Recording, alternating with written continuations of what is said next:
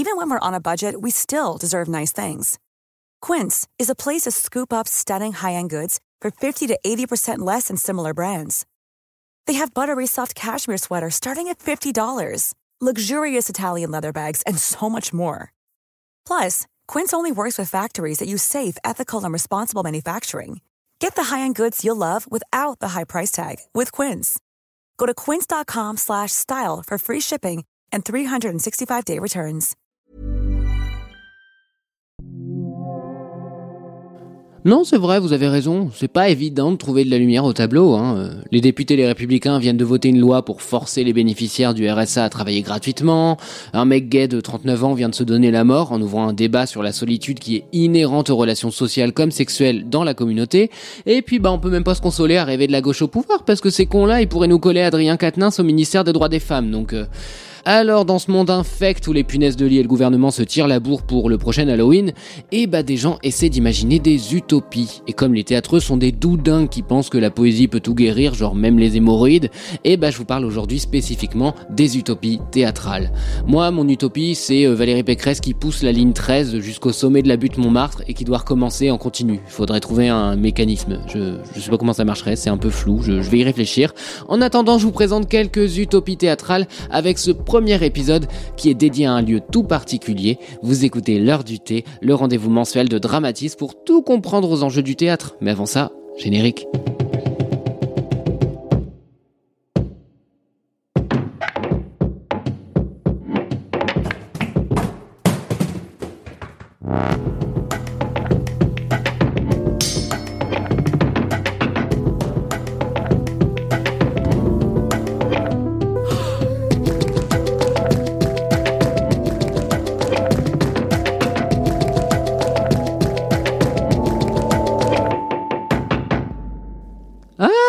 Là? Euh, J'avais pourtant laissé mon fion écrire cette introduction, mais pourquoi pas?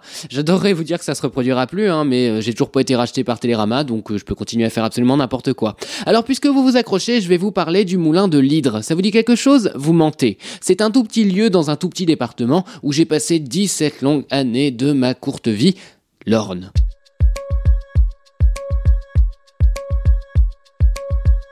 Oui, des théâtreux se sont enterrés aux portes de la Suisse normande pour retaper un moulin à eau et en faire un lieu de création, de répétition et même un festival. Si ça c'est pas une utopie, je sais pas ce que c'est. La compagnie à l'œuvre de cette prodigieuse zinzinerie, c'est la compagnie Le K, euh, portée sans relâche d'un bout à l'autre de l'Hexagone par l'infatigable Simon Falguière. Oui, ce même Simon Falguière dont je parlais dans l'épisode de Dramatis sur L'errance et notre vie. On doit à Simon Falguière une création de 13 heures, un travail avec le Conservatoire national supérieur royal Tu peux pas test de Paris. Oui, euh, moi j'ai pris des cours de théâtre à Saint-Fiac-sur-Mer, on n'a pas tous les mêmes mardis soirs, qu'est-ce que vous voulez que je vous dise? Et Simon Falguière, il est aussi connu pour être auteur de ses propres mises en scène et même metteur en scène de ses propres pièces. Difficile de séparer l'artiste de l'artiste, hein.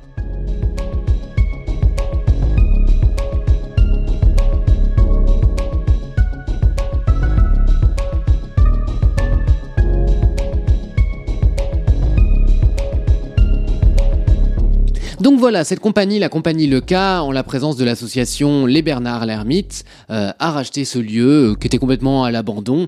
Et donc ils se sont dit, oh bah tiens, c'est ici qu'on va créer un Eldorado de la culture normande. Et en vrai, bah pourquoi pas? Le Moulin de l'Hydre, c'est un lieu qu'on a acheté à, à six personnes il y a deux ans. C'est une ancienne filature du 19e siècle avec un moulin euh, adjacent à la filature et en face une maison qui était la maison des, patrons de l'usine. Et, euh, et on a acheté ça euh, donc il y a deux ans et on en fait une fabrique théâtrale. C'est un projet absolument dément qui prend toute notre vie, qui demande énormément de travaux, énormément de travail en parallèle de la compagnie. Du coup, moi, je vis là-bas.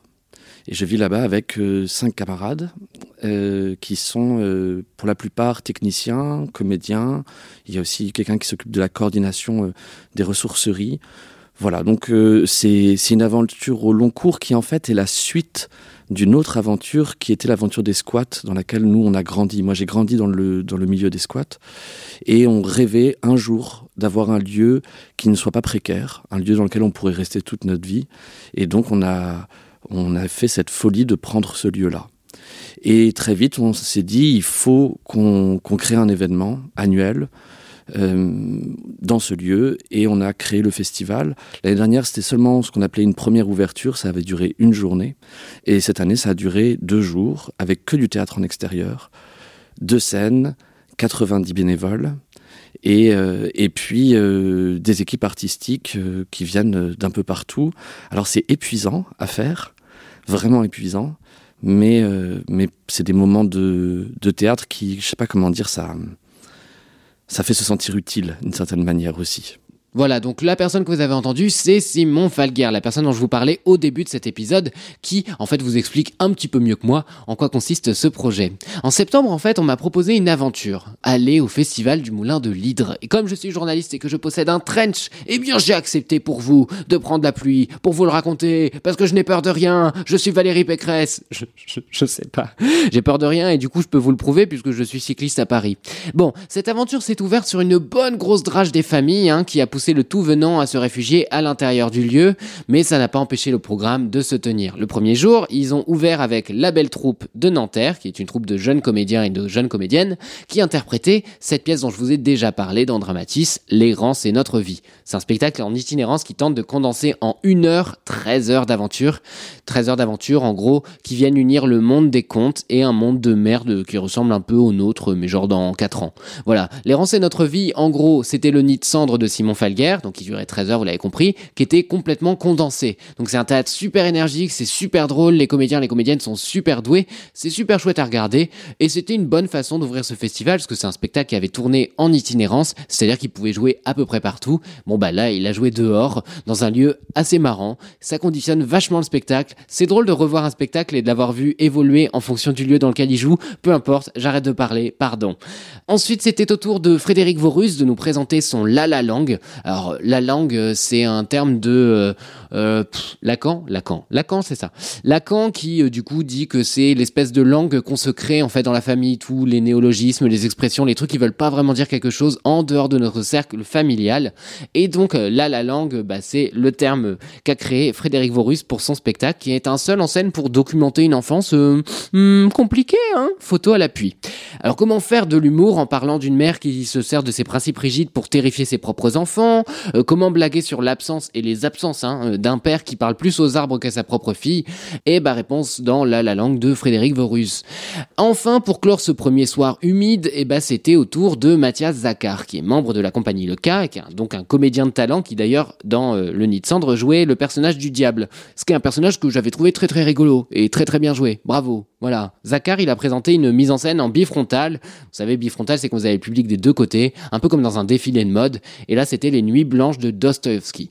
Alors l'idée, c'était justement laisser le public assister, un peu comme un badaud à un coup de foudre en pleine rue. Oui, parce que pourquoi apprendre à connaître une meuf quand on peut juste la fixer comme une cripose depuis un banc? Voilà, Dostoevsky et les Manic Pixie Dream Girls, c'est quelque chose, visiblement. Si vous savez pas ce que c'est qu'une Manic Pixie Dream Girl, ben, je vous invite à aller voir la description de cet épisode, parce que j'ai pas le temps de vous détailler ça, j'ai mon avion dans deux heures. Voilà.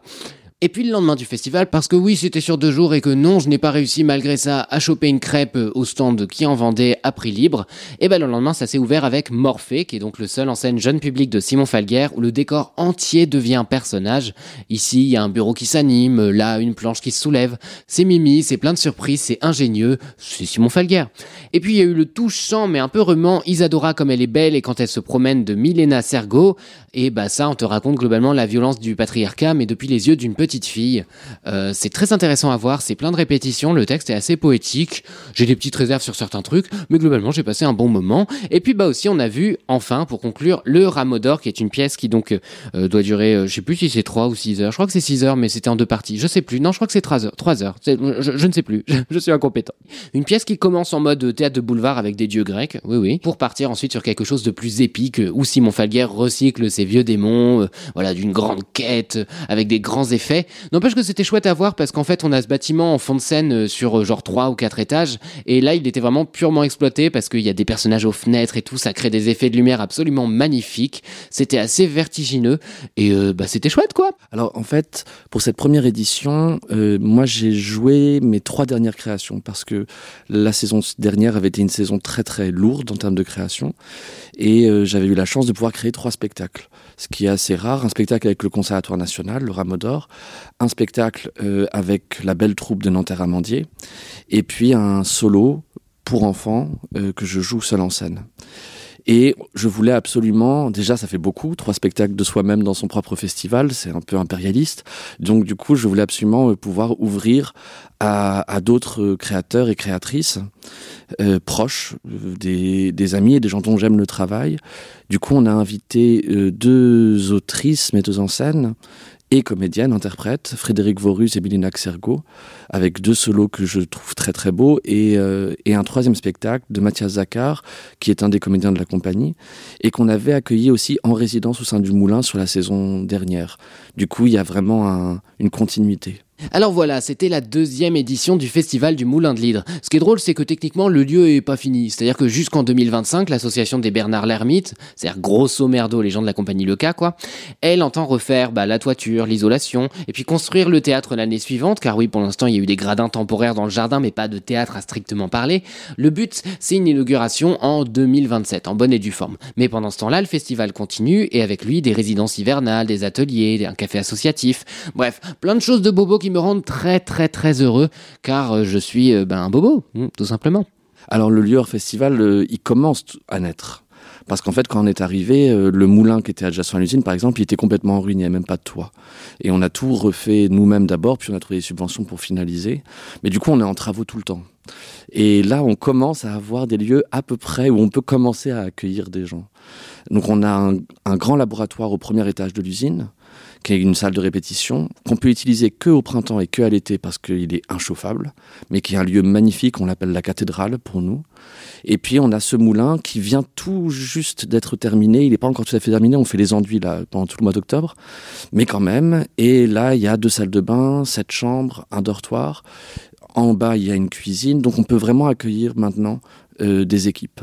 On va lancer un appel à résidence sur le mois d'octobre pour le printemps et l'été prochain. Et, euh, et puis maintenant qu'on a ce moulin, on peut aussi, euh, et ça c'est formidable, on va pouvoir aussi faire des événements même en hiver, puisque pour le coup on a un poêle, on peut le chauffer cet espace. Et pour la première fois cette année, tous les mois, on va faire un week-end de stage aussi d'atelier pour les locaux, pour les gens du coin, parce que c'est quelque chose qui nous a été beaucoup demandé. Euh, on va faire des résidences, on va faire des résidences d'écriture, euh, des résidences avec des compagnies. Et du coup, euh, la vie commence un peu à naître. Et puis, on a aussi des ateliers de construction pour faire des décors. Voilà.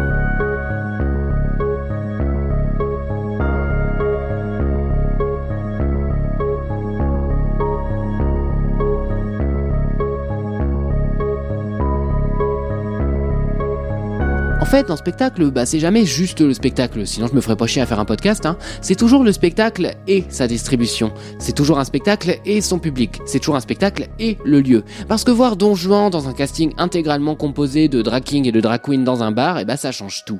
L'idée de l'utopie théâtrale, et eh bah c'est de casser l'idée d'un théâtre pur et accepter justement que la représentation elle soit tout le temps parasitée par tout le reste. Et justement, on tente d'agir sur tout le reste. On se dit que bah la bouffe, euh, elle importe autant que le spectacle se dit que le lieu, il importe autant que le spectacle. Donc on met du soin à rénover un endroit, pas seulement pour que le spectacle soit beau, mais pour que l'expérience, en fait, soit dingue. Et pour moi, eh ben, c'est un peu ça une utopie.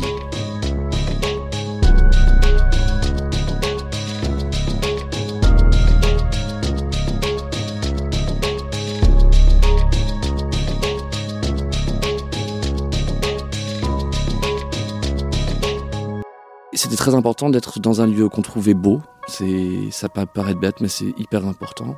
Avec une très très belle campagne, puisque on est au port de la Suisse normande, c'est absolument magnifique. Ça ressemble presque à l'Auvergne. Et, euh, euh, puis d'être dans un dans un vrai un vrai territoire de ruralité. Euh, et on a eu une chance incroyable en arrivant, c'est que on a été accueillis à bras ouverts par par les habitants. Euh, on a un maire, euh, Christian Durier, qui est le maire donc de la commune. La commune fait 700 habitants, Saint-Pierre d'Entremont, euh, qui a tout de suite vu notre venue comme, comme, quelque chose d'exceptionnel pour lui. Et du coup, toute la mairie est avec nous et les habitants sont avec nous. Et je crois que une des raisons pour laquelle ils sont avec nous, c'est aussi qu'ils nous ont vus pendant deux ans trimer à faire des travaux. Et du coup, ils se sont dit, c'est pas que des théâtreux qui débarquent, c'est aussi voilà des jeunes qui sont en train de remettre sur pied une usine dans laquelle en plus la plupart des gens avaient, travaillé avant. Du coup, ils avaient la sensation que cette usine qui était à l'abandon et qui commençait un peu à, s'écrouler allait reprendre vie par une histoire en plus à laquelle on, les invite. Moi, je pense que le théâtre, c'est toujours une affaire d'aventure. Et, je pense que ce qui se passe là en ce moment avec le Moulin, c'est qu'on est en train de créer une aventure avec les gens. Quand on a fait la dernier festival, c'était pas le cas sur la première ouverture, euh, on a eu, euh, je crois que c'est 35 bénévoles du village qui sont venus. Euh, des, mamies qui sont venues faire la bouffe avec nous, euh, des, voilà, des, des, gens qui sont artisans dans la vie, qui sont venus nous aider pour faire le montage, le démontage. Et ça crée, ça crée une aventure commune complètement folle. Et les gens ont besoin de ça. Je crois que quand on vient au moulin, on a très vite cette sensation-là, euh, d'une forme d'utopie théâtrale et d'une forme de tentative d'utopie humaine.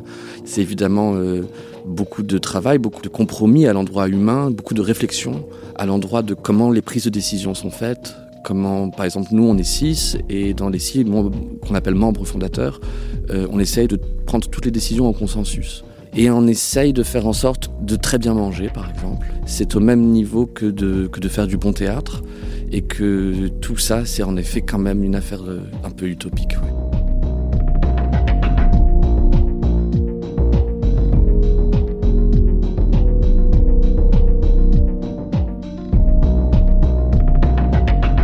Des utopies, historiquement, bah, les artistes en ont pensé des tas, hein. d'ailleurs c'est un peu leur travail. Hein. Avec Simon Falguer, on a par exemple parlé du Théâtre du Peuple, qui est une salle à Bussang, dont le fond de scène s'ouvre sur une forêt. Et puis mieux d'ailleurs, il est imposé à toute mise en scène d'ouvrir sur la dite forêt. Donc vous avez vraiment la forêt avec les animaux, euh, les feuilles, les, trucs de forêt, quoi, en fond de scène. Et je trouve ça absolument dingue. On a aussi la Cartoucherie, euh, qui est une série de petits théâtres dans le bois de Vincennes, avec euh, le Théâtre de l'Épée de Bois, le Théâtre de l'Aquarium, le Théâtre de la Tempête, le Théâtre du Soleil. C'est un lieu qui a été créé en 1964 et qui sent bon le plein air et qu'on associe beaucoup à Ariane Nouchkine, sur laquelle je consacrerai probablement un format à jour parce qu'il y a plein de choses à dire.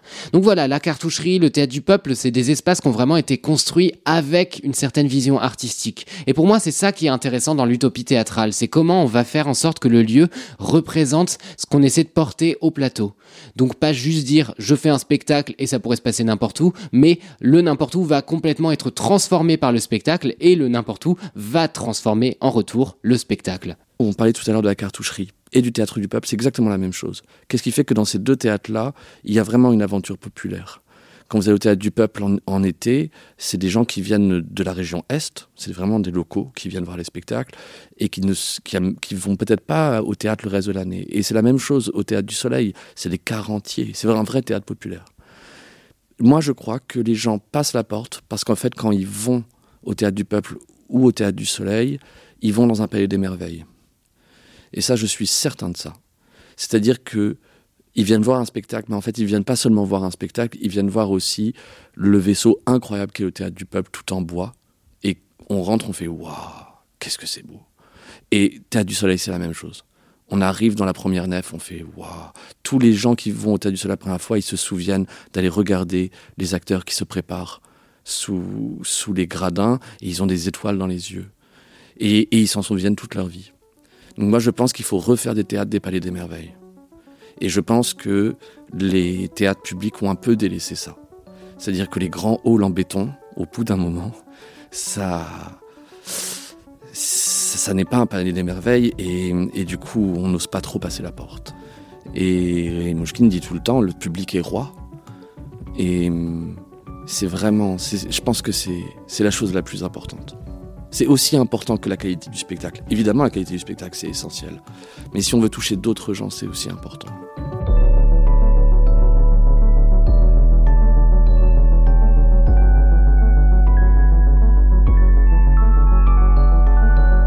J'ai beaucoup étudié et, travaillé la source de tout ça, qui est le début de la décentralisation.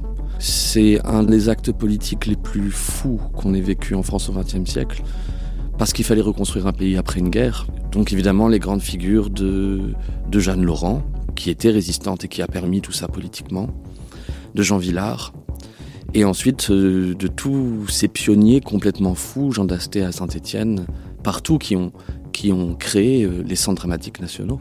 Je trouve ça sublime. Je pense beaucoup à l'œuvre poétique et en plus il est décédé il n'y a pas longtemps de Tanguy et du théâtre du Radeau et de la fonderie au Mans, œuvre incroyable. L'aventure de la Volksbühne dans les années 80 Mais c'était un autre pays, une autre époque. Le théâtre était ouvert jour et nuit. Les gens dormaient dedans. Ils pouvaient tout casser, quoi. Et tout inventer, et en plus avec l'idée de la troupe. Je crois que ce serait plus possible maintenant. Mais, qu'est-ce que j'aurais aimé voir ce feu-là? Et puis, euh, après, les aventures euh, de, théâtre en extérieur et les aventures aussi des compagnies sans, euh, des compagnies sans lieu, pardon. Le, quand j'étais gamin aussi, j'ai des souvenirs fous du Footsbarn. Le Footsbarn, c'est une compagnie qui maintenant est, je crois, je sais même pas s'il travaille encore, mais qui était une compagnie itinérante anglaise. Et je crois que c'est un des spectacles qui a été fondateur pour moi. Gamin, j'ai vu, ils étaient allés en roulotte jusqu'en Inde. Ils avaient travaillé avec des acteurs indiens, ils étaient revenus en roulotte d'Inde et ils avaient monté l'Odyssée d'Homère sur du sable. Et j'ai la scène c'était du sable et des tapis. J'ai vu ça, je devais avoir 9 ans, je comprenais rien parce que c'était pas en français. Et j'avais cette image m'est encore restée comme peut-être le, le, le théâtre originel.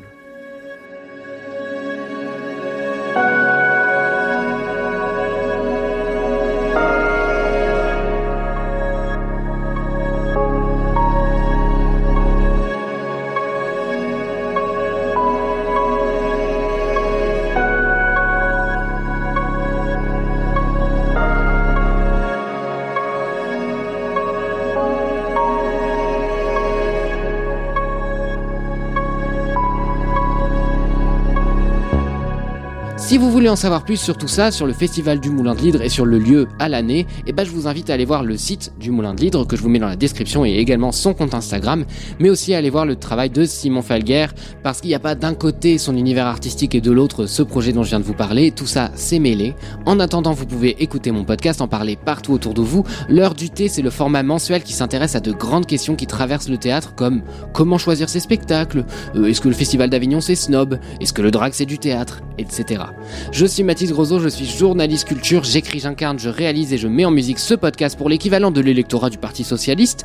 Et vous pouvez aussi retrouver dans ce podcast mes critiques, ce que j'appelle les dramatis, la pièce rapportée qui est un nouveau format où j'invite quelqu'un à me rejoindre au théâtre, mais aussi mes formats sur TikTok et sur Instagram que je vous invite à partager. Alors voilà, construisez des utopies, partagez ce podcast qui en est une aussi, hein, en un sens, et puis dramatisez, parce que la vie sans drama, c'est comme une blague sans chute.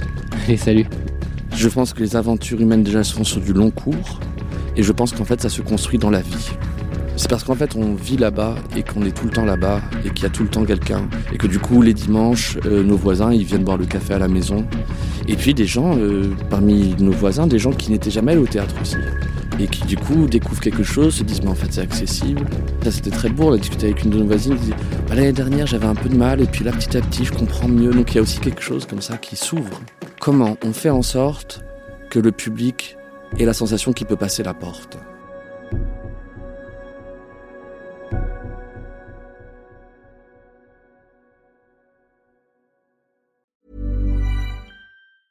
Planning for your next trip? Elevate your travel style with Quince. Quince has all the jet setting essentials you'll want for your next getaway, like European linen, premium luggage options, buttery soft Italian leather bags, and so much more. And is all priced at 50 to 80% less than similar brands. Plus, Quince only works with factories that use safe and ethical manufacturing practices. Pack your bags with high-quality essentials you'll be wearing for vacations to come with Quince. Go to quince.com/pack for free shipping and 365-day returns.